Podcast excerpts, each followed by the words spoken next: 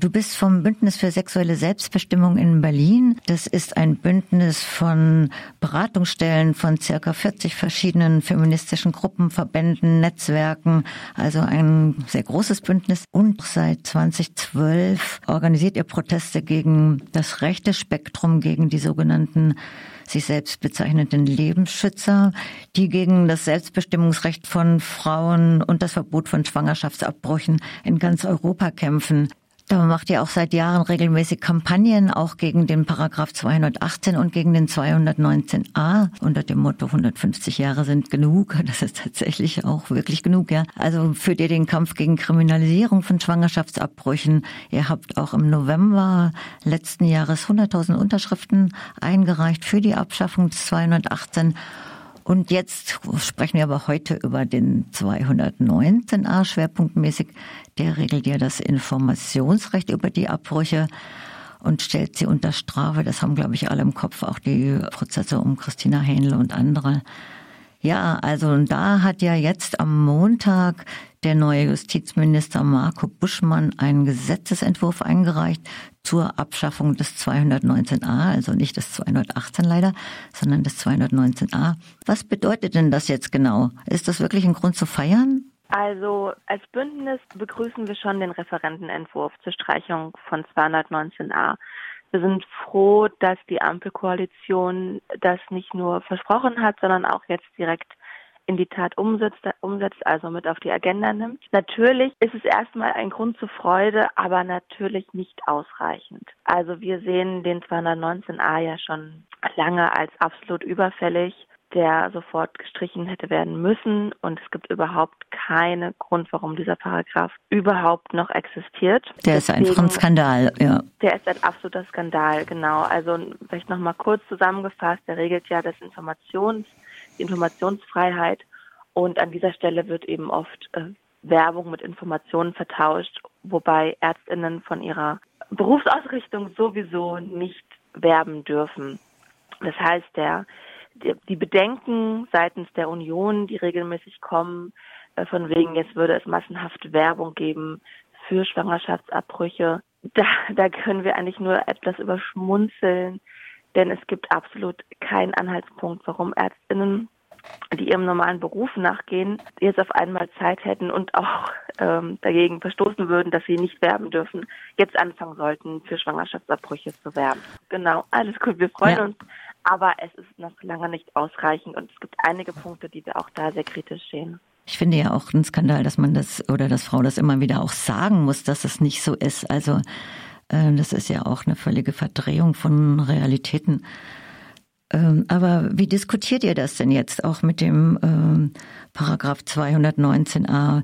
Also ich habe vorher auch gedacht, ja, äh, was Selbstbestimmung von Körper angeht, es gibt ja auch viel Werbung für Schönheits-OPs. Also wenn es um die Normierung von Körpern geht, ist das ja alles überhaupt kein Problem.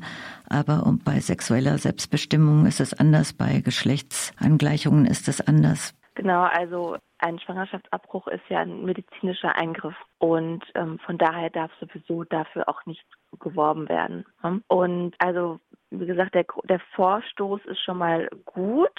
Besonders gut finden wir, dass auch der Vorwurf der Verfassungswidrigkeit, was auch regelmäßig seitens der Union erhoben wird, dass dieser Referentenentwurf in seiner aktuellen Fassung klar dagegen spricht. Was allerdings noch zu kritisieren ist, ist, dass ähm, Entwurf mehrmals betont wird, wie gut die Beratungspflicht ist, dass diese wiederholt als wirksam und gut bewertet wird und wozu man dann im Referentenentwurf der Rückgang der Abbruchsquote als Beleg ähm, genommen wird.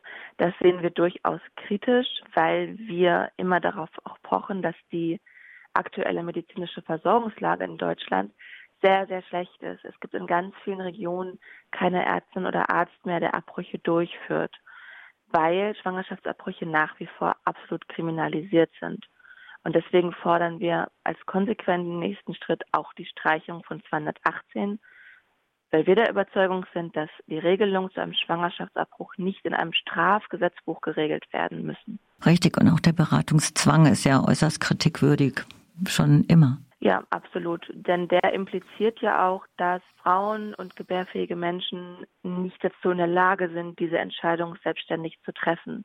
Und dass auch ein zweiter Punkt, den wir kritisieren an den Ausführungen Buschmanns, dass ähm, in seiner ähm, Vorstellung nochmal darauf betont wurde, dass es ja sowieso schon alles sehr, sehr schwer ist für die Frau und das alles nur noch weiter unnötig erschwert. Ja, es kann eine sehr schwierige Entscheidung sein, aber es ist es nicht immer. Es gibt auch Frauen, die sehr klar sind darüber, was sie wollen und was sie leisten können und die genau wissen, was sie möchten für, ihr, für sich und für ihr Leben. Richtig, und es sollte ja auch der Ausgangspunkt sein, also die Selbstbestimmung über den eigenen Körper. Genau, und auch die Mündigkeit der schwangeren Person. Das meinte Also die meisten, die ja. genau, die abtreiben, sind statistisch gesehen über 30. Ich bin mir ziemlich sicher, dass diese Menschen genau wissen, was sie wollen. Da gehe ich auch davon aus. Und das heißt das jetzt weiter im Kampf um den Paragraph 218 konkret? Was, wie diskutiert ihr das gerade? Also wir sind jetzt momentan intern mit den unseren aktiven Ärztinnen vor allen Dingen und Juristinnen im Austausch, welche nächsten Schritte wir gehen können, damit wir eine möglichst sichere Ausgangslage schaffen. Also dass wir jetzt nicht, dass diese Koalition jetzt nicht in 219a wie streicht und die nächste Koalition den aber sofort wieder mit aufnimmt, befüllt, dass wir da eine gewisse Rechtssicherheit schaffen können und sind deswegen momentan erstmal ganz intensiv im Kontakt mit den Bundestagsabgeordneten, die zum Teil eben auch bei uns im Bündnis aktiv sind. Aber habt ihr selber so einen Plan, wie das aussehen kann oder so eine Utopie? Also es ist ja auch, wenn wir europaweit gucken, ist ja auch der Schwangerschaftsabbruch in vielen Ländern sehr rigide gehandhabt. Es geht sehr viel gegen die äh, sexuelle Selbstbestimmung von Frauen. Habt ihr das auch im Blick, da noch was durchzusetzen auf der Ebene? Ja, auf jeden Fall. Also wir konzentrieren uns jetzt erstmal genau auf den 219a und die weitere Entwicklung des Referentenentwurfs und gehen dann natürlich aber auch weiter den Kampf, wie schon gesagt, eben gegen 218, weil es auch nach wie vor nicht nur eine, ein Einschnitt ist äh, für Frauen, sondern weil es eben generell nicht im Strafgesetzbuch geregelt werden sollte. Also wir, genau, wir diskutieren jetzt aktuell, wie wir weiter bei 219a weitergehen, sehen aber auch natürlich unsere Utopie. Wäre es natürlich, wenn wir deutschlandweit eine flächendeckende medizinische Versorgungslage hätten, wenn wir mehr Beratungsstellen hätten, wenn wir vor allen Dingen, und das ist das Einzige, was man auch tun kann, wenn man die Zahl der Abtreibungen verringern möchte, eine bessere Sexualaufklärung, vor allen Dingen an Schulen, einzuführen, mehr SexualpädagogInnen und kostenlose Verhütungsmittel. Das wäre so die absolute Utopie. Das ist ein gutes Schlusswort und dann bedanke ich mich ganz herzlich für das Gespräch bei dir, Adriana Beran. Vielen Dank.